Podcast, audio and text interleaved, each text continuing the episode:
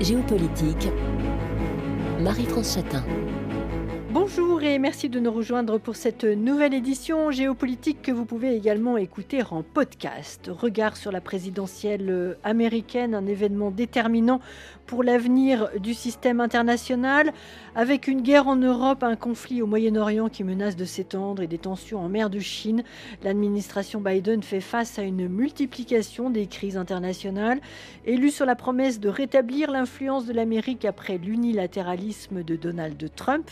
Quelle est la responsabilité du président américain alors qu'il a plutôt vu se fissurer un ordre mondial dont les États-Unis ont longtemps été les garants Joe Biden est au plus bas dans les sondages et aborde une campagne difficile pour sa réélection. Il se targue volontiers de sa longue expérience sur le plan international au Sénat, puis comme vice-président de Barack Obama, mais force est de constater qu'il a davantage réagi aux événements plus qu'il n'est parvenu à les contrôler. Le résultat de l'élection américaine en novembre 2024 sera l'événement le plus déterminant pour l'évolution d'un système international au bord de la rupture. Regard avec nos invités euh, par téléphone depuis Bordeaux, Maude Kessar, maître de conférence des universités, directrice du domaine espace euro-atlantique Russie à l'Institut de recherche stratégique de l'école militaire. Bonjour. Bonjour Marie-France. Laurence Nardon, chercheuse responsable du programme Amérique au pluriel de l'IFRI, productrice du podcast New Deal. Bonjour. Bonjour. Par téléphone depuis le New Jersey, Stephen Dreyfus, avocat américain, ancien procureur et ancien président de l'Union internationale des avocats. Bonjour. Bonjour. Et en studio également avec Laurence Nardon, Philippe Golu, professeur de relations internationales à l'Université américaine de Paris. Bonjour. Bonjour. Pour ce deuxième volet, regard sur la politique euh, étrangère, euh, comment Joe Biden vous apparaît-il aujourd'hui sur la scène internationale, plus fort, plus euh, affaibli qu'en 2020 Quel regard portez-vous sur son bilan en termes de politique étrangère, Maud Kessar?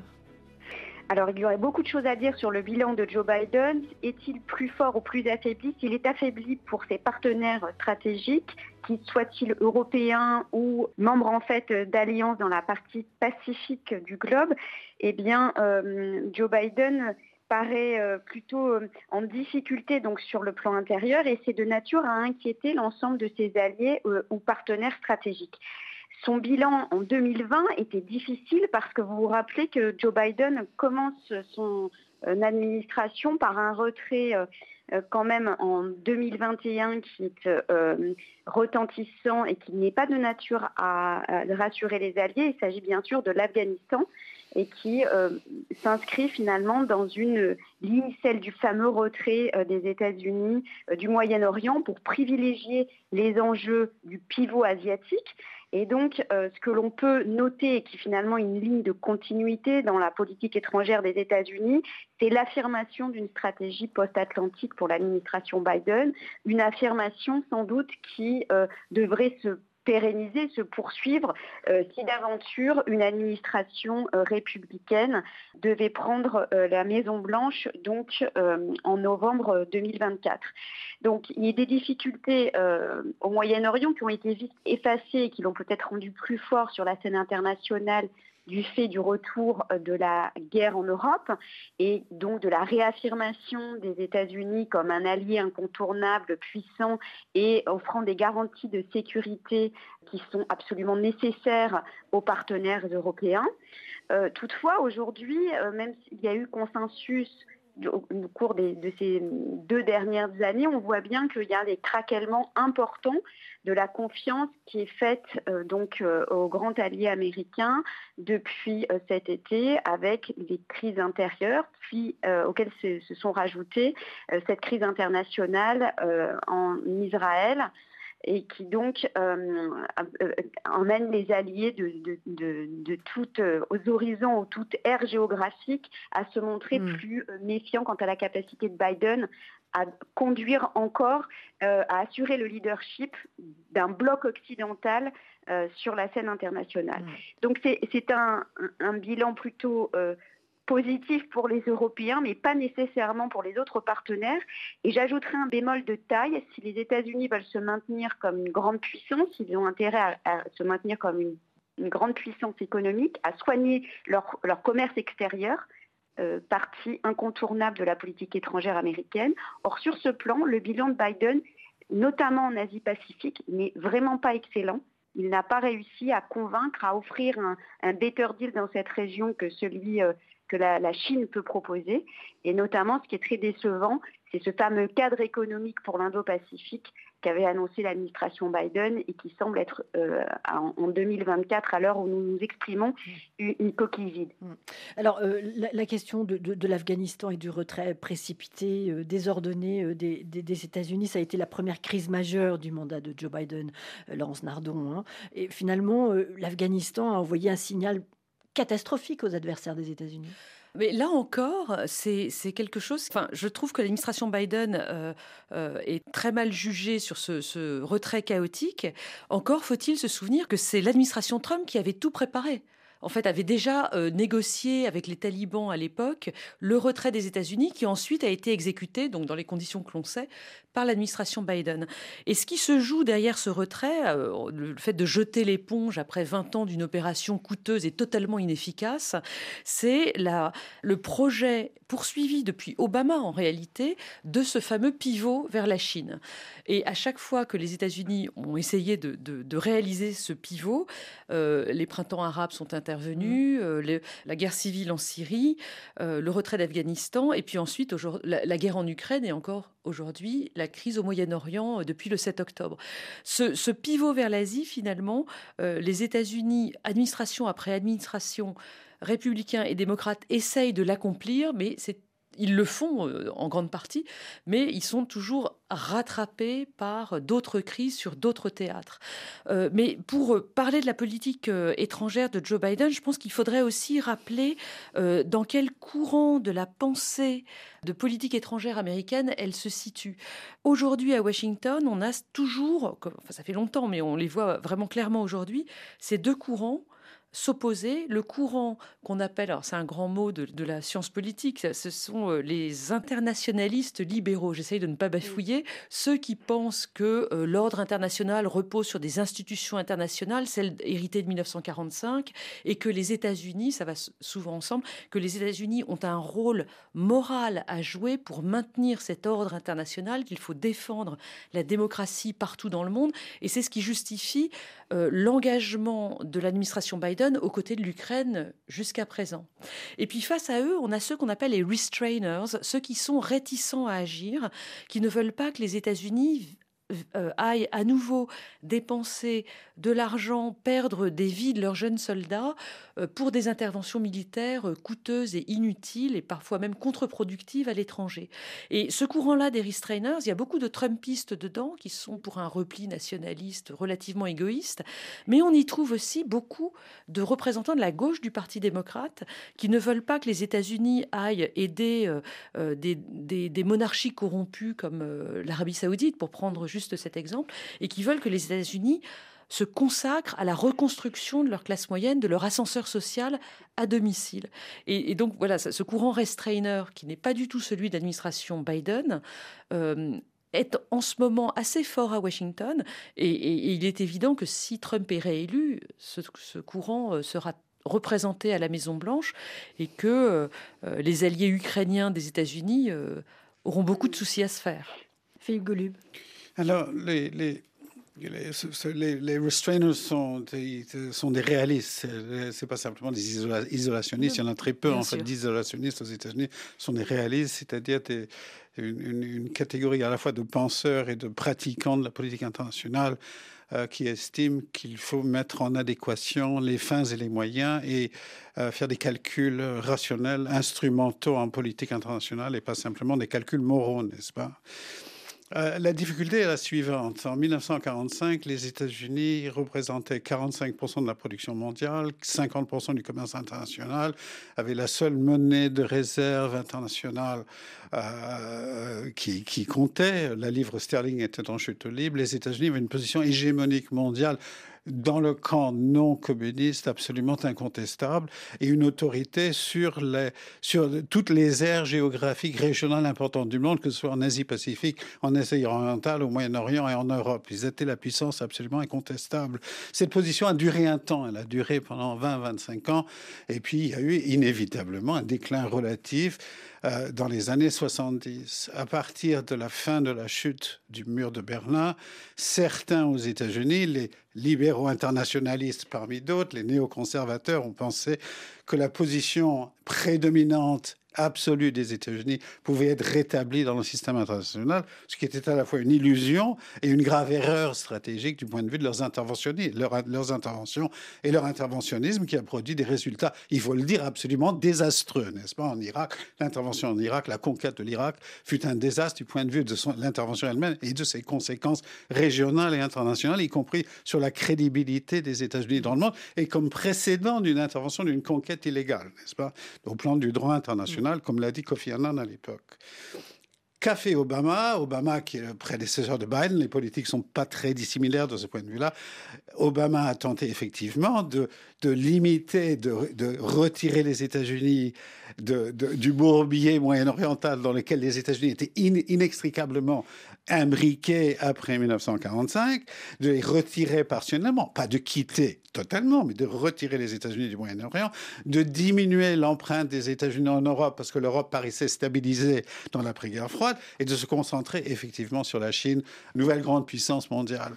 Ça se révèle difficile parce que les États-Unis depuis 1945, sont imbriqués partout.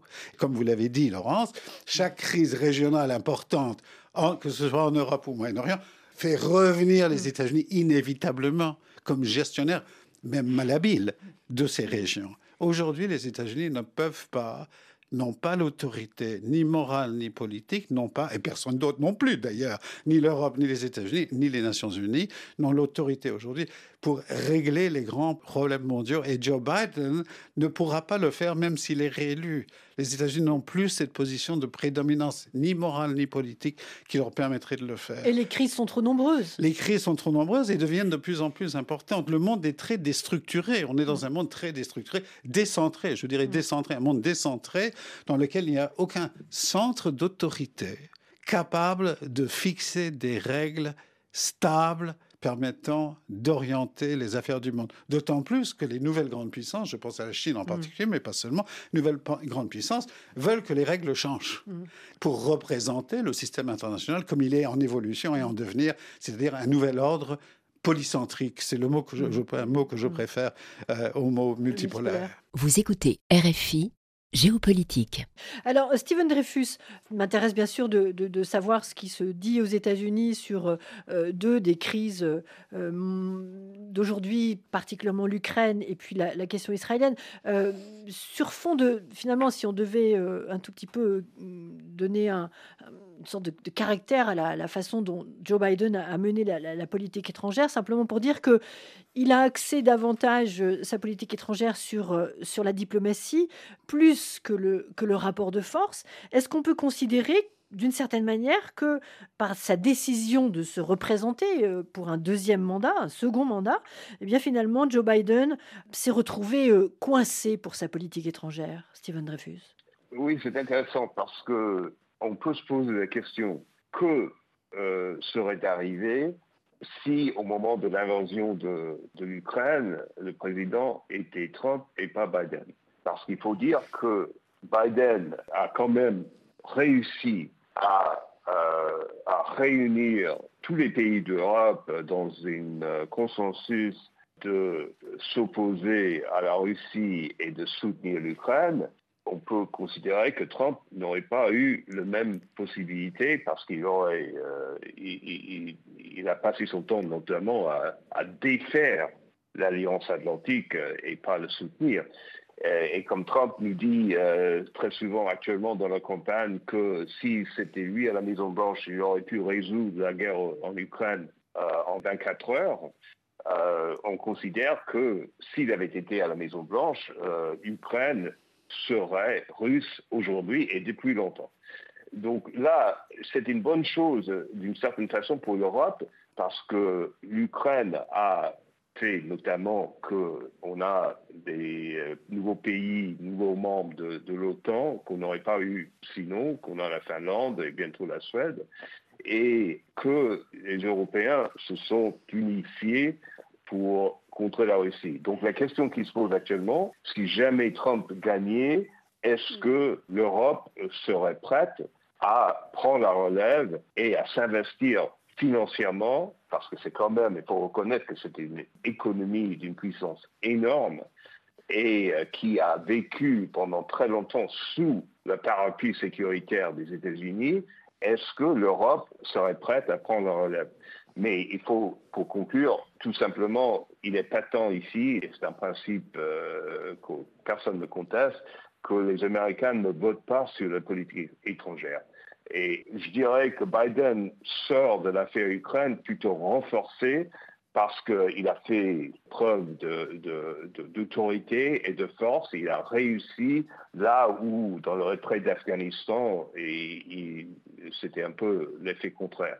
Donc, pour la politique étrangère, je crois qu'il ressort renforcé, avec le bémol que pour l'affaire euh, du Moyen-Orient, son soutien inconditionnel à l'Israël mine ça se soutien, notamment, comme l'a dit euh, Philippe, dans les universités, chez les jeunes, chez l'extrême gauche du Parti démocrate. Oui, et, au niveau international, c'est pas un bémol, c'est plus que ça, la crédibilité, la légitimité des États-Unis dans le système international dans son ensemble souffre du soutien inconditionnel accordé à Israël pendant cette guerre. On le voit bien dans les votes à l'ONU, à l'Assemblée générale. On sait très bien que les votes à l'Assemblée générale à l'ONU n'ont pas de, force juridique, mais on voit très bien du point de vue de la, question de la légitimité, les soubassements de la puissance, que les États-Unis souffrent de, la manière dont ils ont géré jusqu'ici. Mm. Euh, la guerre au Moyen-Orient. Mm. Alors justement, et on l'avait dit dans l'émission d'hier, euh, vous l'aviez évoqué, euh, les Américains ne votent pas sur la, politique étrangère, mais finalement c'est de moins en moins vrai. Il y a la question israélienne, d'une part. D'autre part aussi, et c'est important, c'est la, fatigue de la guerre, qui est tout de même assez, assez forte aux États-Unis sur, sur la question ukrainienne et, qui divise Maud Kessar. Alors le sentiment de war fatigue aux États-Unis, donc la fatigue de la guerre, il a été particulièrement marqué euh, avec les, aventures extérieures d'Afghanistan et d'Irak, où là on avait vraiment des hommes qui étaient engagés. Ce qui change avec l'Ukraine, c'est qu'on a un soutien militaire, mais pas nécessairement des boys qui euh, reviennent décédés euh, aux États-Unis. Ça joue beaucoup aussi sur le moral. Donc c'est quand même plus une imputation budgétaire que des pertes humaines dans cette euh, implication américaine. Il n'empêche que, comme on a pu le rappeler, et je crois que c'était aussi le sujet de l'émission d'hier, sur les difficultés intérieures, le fait qu'il y ait des inégalités sociales, d'autres priorités à la frontière sud des États-Unis. L'Ukraine n'est pas la priorité des électeurs euh, américains. Et donc, euh, on rappelait aussi tout à l'heure que euh, l'Afghanistan avait été difficile le retrait pour les Alliés que ça a eu aussi un impact lors des témoignages qui ont été portés au Congrès par les, les militaires qui sont revenus d'Afghanistan. On s'en souvient peut-être moins, mais quand ils sont venus témoigner de ce qu'ils ont vécu, cela a renforcé le sentiment dans la population américaine qu'on n'avait plus d'hommes à envoyer dans des, aventures euh, lointaines. La question finalement de ce qu'on fait des, vétérans de ces guerres-là est un vrai sujet de société aux États-Unis qu'il ne faut pas euh, minimiser, me semble-t-il. Voilà. Alors, la dernière question pour terminer cette première partie de cette deuxième émission, euh, c'est la question finalement, est-ce que Aujourd'hui, euh, ici en studio, Philippe Golub, Laurence Dindon, les États-Unis sont plus isolés que jamais. En tout cas, euh, ils bénéficient d'une alliance militaire, l'OTAN, qui est relativement euh, euh, renforcée grâce à, grâce entre guillemets, à, l'invasion de l'Ukraine. On a deux nouveaux pays qui sont rentrés. enfin, la Finlande mm. l'est, la, Suède pas encore. Donc, ils ne sont certainement pas isolés de leurs alliés européens, qui, pour certains d'entre eux, comme la Pologne, les États baltes, comptent plus que jamais sur le soutien américain. Pour le reste du monde, en effet, comme le disait Philippe Golub tout à l'heure, l'attitude relative aux événements du Moyen-Orient en Israël nuit énormément, mm. euh, en effet, euh, à la stature euh, internationale des États-Unis. Je vous poserai la question après le journal. Philippe Godlub, on vous retrouve avec Laurence Nardon, Maud Kessar et Steven Dreyfus après le journal. À tout de suite. Priorité. Géopolitique. Marie-France Chatin. Géopolitique regard sur la politique étrangère des États-Unis. Euh, nous retrouvons nos invités Maud Kessar, euh, avec nous par téléphone depuis Bordeaux, maître de conférence des universités, directrice du domaine espace Atlantique Russie à l'Institut de recherche stratégique de l'école militaire. Laurence Nardon, chercheuse responsable du programme Amérique de l'IFRI et productrice du podcast New Deal. Par téléphone depuis le New Jersey, Stephen Dreyfus, avocat américain, ancien procureur et ancien président de l'Union internationale des avocats. Et en studio, Philippe Gelu, professeur euh, de relations internationale à l'Université américaine de Paris. On l'évoquait dans la première partie de, de l'émission sur le, le, rôle finalement de la, politique étrangère dans la politique euh, euh, intérieure euh, américaine. Et je posais la question à Laurence Nardon de savoir si les États-Unis, avec leur engagement inconditionnel, on peut dire, derrière Israël depuis le, mois d'octobre et, l'attaque du, du, Hamas, eh bien, est-ce qu'on trouve aujourd'hui un pays, les États-Unis, Philippe Golub, plus isolé euh, qu'il n'a été ces dernières années. Les États-Unis souffrent, aujourd'hui dans ce conflit-là et à travers ce conflit-là d'un euh, problème de, légitimité, de crédibilité auprès des pays arabes qui historiquement sont alliés des États-Unis dans la région, la Jordanie, l'Égypte et d'autres, qui ne vont pas rompre avec les États-Unis, puisque les États-Unis sont un soutien essentiel financier et économique pour eux, mais qui quand même ne pensent plus que les États-Unis ont vraiment la main, une main sur la boussole qui puisse guider les événements.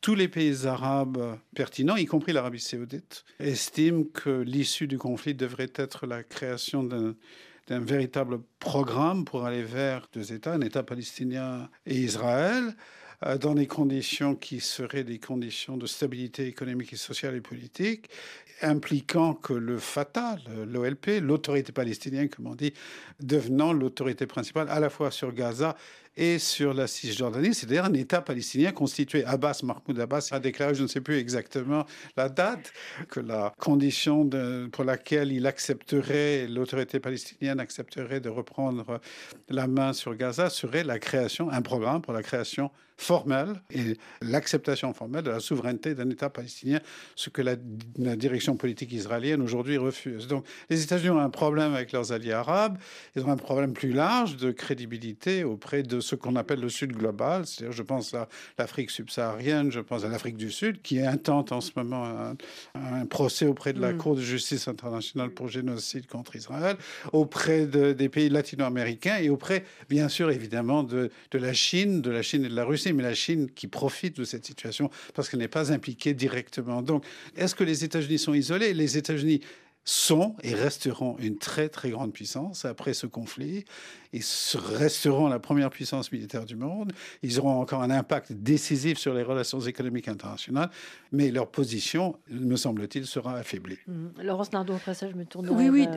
D'autant plus affaiblie que donc ce Sud global et, tout ce reste du monde que vous évoquez, euh, Philippe Gollum, considère qu'il y a un deux poids deux mesures totalement hypocrite, c'est leur, leur, leur, jugement, entre ce qui se le soutien euh, de, Washington à l'État d'Israël, enfin au gouvernement Netanyahou plus précisément, et le soutien à l'Ukraine euh, de l'autre côté. Enfin, on, a bien vu euh, depuis février 2022 à quel point il y avait un soutien à, contre l'agression russe. Contre l'agression russe, et, donc dans le jugement de ce Sud global, il y a quelque chose de totalement hypocrite dans ce double standard. Mmh.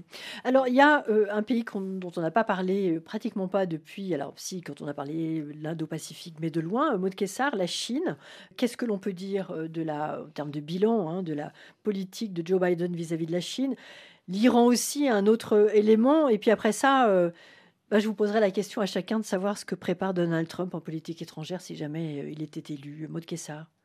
Oui, en effet, pour reboucler avec ce qu'on disait à l'instant, le déclin relatif des États-Unis et de son influence, il est particulièrement manifeste dans la concurrence qu'il se lance, qu'il joue avec la Chine.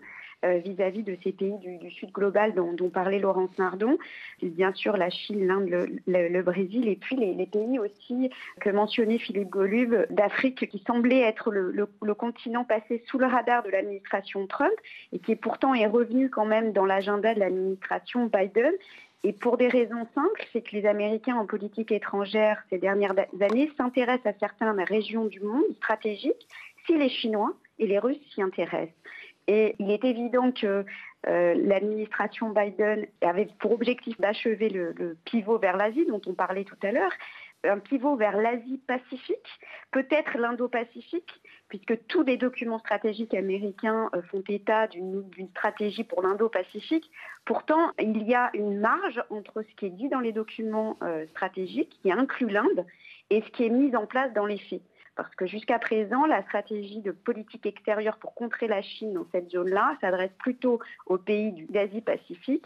Et euh, les États-Unis ont du mal à jouer avec cet acteur dont on n'a pas parlé, mais qui est absolument crucial, qui est l'Inde, et euh, qui est un acteur pivot qui pratique le hedging, c'est-à-dire la, volonté de se couvrir contre le risque militaire ou économique, en tendant parfois la main ou faisant alliance avec les États-Unis, bénéficiant notamment de ses livraisons en armement, ou euh, en essayant de contrer le, grand concurrent euh, chinois avec d'autres types de partenariats.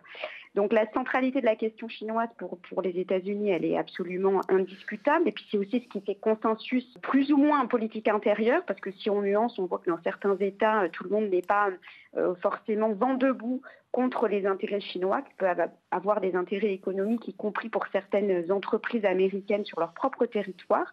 Mais toujours est-il que euh, ce grand euh, achèvement en fait, du pivot vers l'Asie, qui passe par euh, un investissement militaire conséquent, va se poursuivre dans plusieurs domaines le domaine militaire que j'évoquais, on pense au domaine maritime, mais je pense aussi à la compétition qui se joue sur le plan technologique. Alors là, nous parlions des, primaires euh, aux États-Unis, mais il y a une autre élection importante euh, qui arrive. Là, dans les deux prochains jours, il s'agit de Taïwan, qui est aussi bien sûr à l'esprit des décideurs politiques américains pour des raisons que l'on connaît, des raisons politiques, mais aussi des raisons économiques, celles de finalement d'assurer aussi pour le moment des semi-conducteurs qui seraient préservés. Donc il y a tout ça en tête des conseillers de, Biden hein, qui étaient particulièrement marqués ou qui avaient vraiment euh, envie d'achever ce fameux pivot asiatique commencé sous, sous Obama. Mais force est de constater qu'en ce qui concerne le bilan d'une politique commerciale que j'évoquais en préambule dans cette émission, eh bien, on se rend compte que euh, le bilan de Biden n'est pas euh, aussi bon que ça en politique extérieure et commerciale vis-à-vis donc des, des, bâtons dans les roues qu'a positionné la Chine et puis vis-à-vis aussi peut-être d'une autonomie manifeste de l'ensemble des petites et moyennes puissances de la zone. On parlait du Sud global tout à l'heure des Suds. Il y a beaucoup de petites et moyennes puissances qui sont extrêmement cruciales dans la position mm. des, États-Unis.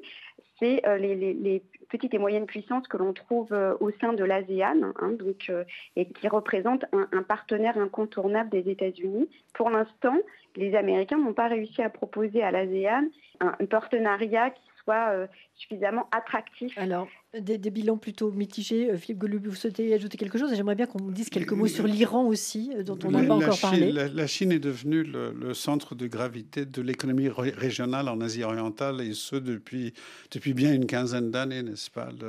De 20 à 30 des flux, flux commerciaux des pays d'Asie du Sud-Est vont en direction de la Chine ou viennent de Chine en leur direction, import-export.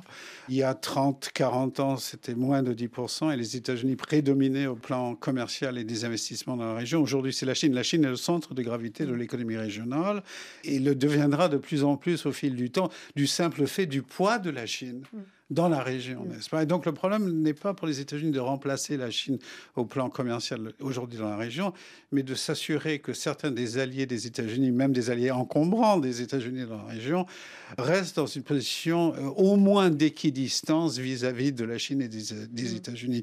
Pour les pays de la région, c'est une équation difficile parce qu'ils ont deux très grandes puissances mm. dans lesquelles ils doivent jouer entre ces deux très grandes puissances dans, dans Asie orientale et dans l'Asie Pacifique, et ils doivent essayer de gérer au mieux. Et pour les États-Unis, le problème essentiel, c'est de structurer ces alliances au plan stratégique et politique pour essayer de s'assurer un équilibre en Asie orientale qui ne bascule pas de façon fondamentale en direction de la Chine. Parce que l'enjeu est là. Les États-Unis qui dominent l'Asie-Pacifique et l'Asie orientale au plan stratégique depuis 1945, aujourd'hui se voient concurrencés par la Chine qui revendique une suzeraineté sur la mer de Chine du Sud et la mer de Chine de, l'Est. Et, et le problème, un jour ou l'autre, va se poser de savoir si cette compétition-là dégénère en crise ouverte mmh. militaire. Mmh. Euh, Steven Dreyfus, vous souhaitez euh, réagir à tout ce qui s'est dit euh, en studio et pas seulement, puisqu'on avait Maud Kessar et... Justement, parce que je, je crois qu'on n'a pas suffisamment constaté aux États-Unis l'erreur qu'on a faite au moment, il y a dix ans environ, au moment du lancement du grand programme euh, route de la soie, Belt and Road mm. des Chinois, qui avait pour vocation de créer une dépendance financière de tous les pays, euh, notamment de l'Asie du Sud-Est, sur le financement chinois. Et on n'a pas instaurer une contre-puissance euh, bancaire euh, internationale comme on aurait dû le faire. Et on en souffre parce que financement crée dépendance et dépendance euh, économique peut créer dépendance politique. Ceci dit, je dirais également que si on écoute les responsables du Parti républicain au Congrès, quand ils parlent de la Chine, ils parlent surtout du Parti communiste chinois. Et euh, il s'élève, et on a des échos des années 50, des années 60, où on parle du communisme, qui était un gros mot à l'époque, mais tout ça pour dire que ce pivot vers l'Asie fait plutôt l'affaire euh, des Russes en divertissant les, puissances euh, occidentales de leur opposition à la guerre en Ukraine. Parce qu'on entend dans l'extrême droite américaine, on entend souvent maintenant les gens fustiger des warmongers, des fauteurs de guerre, des battants de guerre euh, chez les démocrates ou même chez le Parti républicain traditionnel. Donc il y a un renversement du discours où euh, l'isolation devient un discours politique républicain alors que traditionnellement les républicains étaient pour la projection du pouvoir américain pour stabiliser le monde. Donc il y a un basculement important, me semble-t-il, qui aurait éventuellement ses retombées politiques ici intérieures. Laurence Nardon?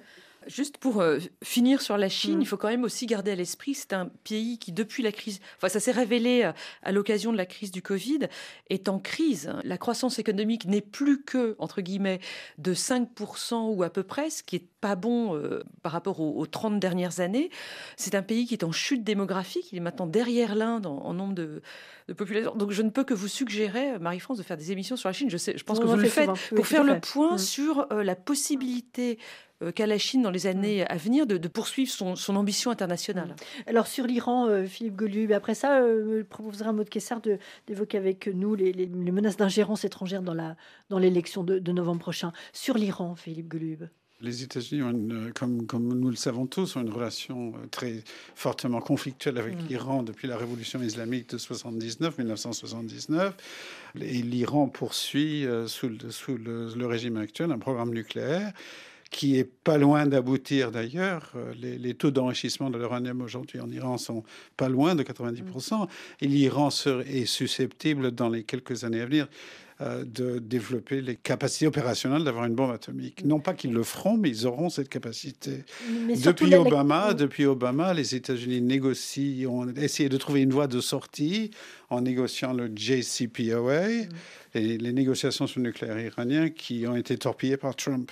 Et que Biden a initialement annoncé qu'il allait reprendre, mais qu'il n'a pas en fait repris. Donc, mais, mais, Philippe Golub, quand on voit aujourd'hui ce que fait l'Iran au, Proche-Orient, Sud-Liban, euh, etc., est-ce que finalement euh, ça ne témoigne pas euh, d'un échec de, la politique américaine C'est-à-dire que c'est-à-dire c'est un échec programmé dans un temps long. C'est un temps long là. C'est l'invasion de l'Irak en 2003 a ouvert la voie à une prédominance iranienne en Irak d'abord, et puis plus largement dans la région, où un arc d'influence iranien s'est constitué à travers des, des, forces tierces, n'est-ce pas, où l'Iran aujourd'hui est en position, est en mesure d'influer euh, sur toute la région et comme on le voit aujourd'hui en mer Rouge, n'est-ce pas, dans les grands canaux du commerce maritime international. L'Iran est, est, donc une puissance incontournable dans la région et les États-Unis, dans la guerre actuelle entre Israël et et le Hamas, les États-Unis essayent aujourd'hui de restreindre à la fois le Hezbollah et Israël, d'entrer dans une logique de guerre qui pousserait les États-Unis à rentrer en guerre contre l'Iran. Les États-Unis aujourd'hui veulent éviter une guerre. Biden veut éviter une guerre avec l'Iran et pour de très bonnes raisons, parce que ça, ça mettrait le feu aux poudres dans toute la région et conduirait à une déstabilisation générale des relations internationales. Mm. Les Iraniens ont démontré au cours de ces trois derniers mois une certaine forme de restraint, de, de, de retenue. De retenue, voilà.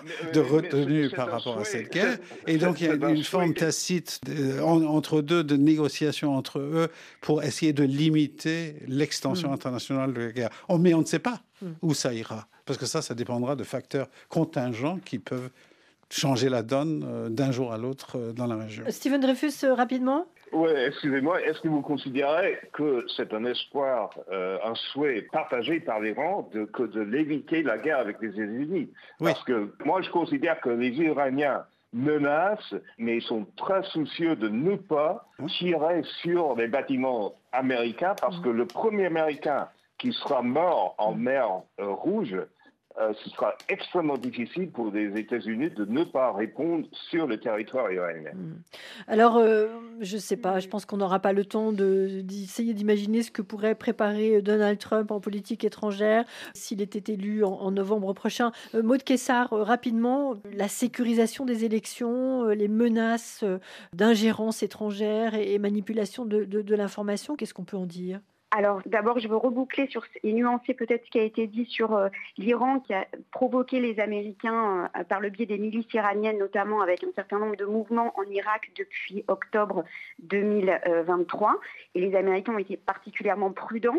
Donc l'Iran reste quand même euh, effectivement une puissance qui est dans le, collimateur des Américains, avec des alliés qui peuvent déstabiliser aussi l'alliance, la Turquie et puis la Russie et la Chine, ça fait quand même un, axe difficile auquel euh, devront faire face les États-Unis par la suite. Et cet axe dont on parle, les Iraniens, euh, les Russes et les Chinois sont particulièrement enclins à mener des ingérences informationnelles aux États-Unis, mais pas seulement. Il n'y a pas que des élections aux États-Unis. Et si on regarde ce qui se passe dans ce qu'on appelle l'espace informationnel américain, voire nord-américain, si on inclut le Canada, on constate, et on l'a bien constaté avec le conflit en Ukraine sur notre propre continent, qu'il n'y a pas d'espace informationnel sécurisé et que euh, les démocraties nord-américaines sont particulièrement vulnérables de ce point de vue. Maintenant, si on, dresse un état des menaces plus précis, on se rend compte que les menaces informationnelles qui vont peser sur l'élection de 2024, elles viennent aussi et surtout euh, des acteurs intérieurs, domestiques, ceux que l'administration Biden a aussi appelés euh, terroristes de l'intérieur, ces factions d'extrême droite ou ces, mouvements subversifs qui pourraient euh, déstabiliser la démocratie et qui ne sont pas forcément dans les réseaux numériques, les espaces virtuels, complètement indépendants de ces puissances étrangères qui ont pour objectif de déstabiliser la démocratie américaine. Et pour boucler sur ce que vous disiez sur ce qu'on peut imaginer de l'administration Trump qui prendrait le pouvoir en novembre 2024 en politique étrangère, on a eu un précédent, pas seulement de Trump, mais aussi de la droite conservatrice américaine, avec des Pompeo, par exemple, qui ont peut-être pu donner des indications de ce que seraient les grandes orientations de la politique étrangère de Trump s'il revenait à la Maison-Blanche. Trump, s'il est élu, arrivera avec des équipes en politique hmm. étrangère plus constituées et avec un agenda peut-être beaucoup plus lisible, d'autant plus lisible qu'il n'était pas arrivé avec un agenda particulièrement précis la dernière fois.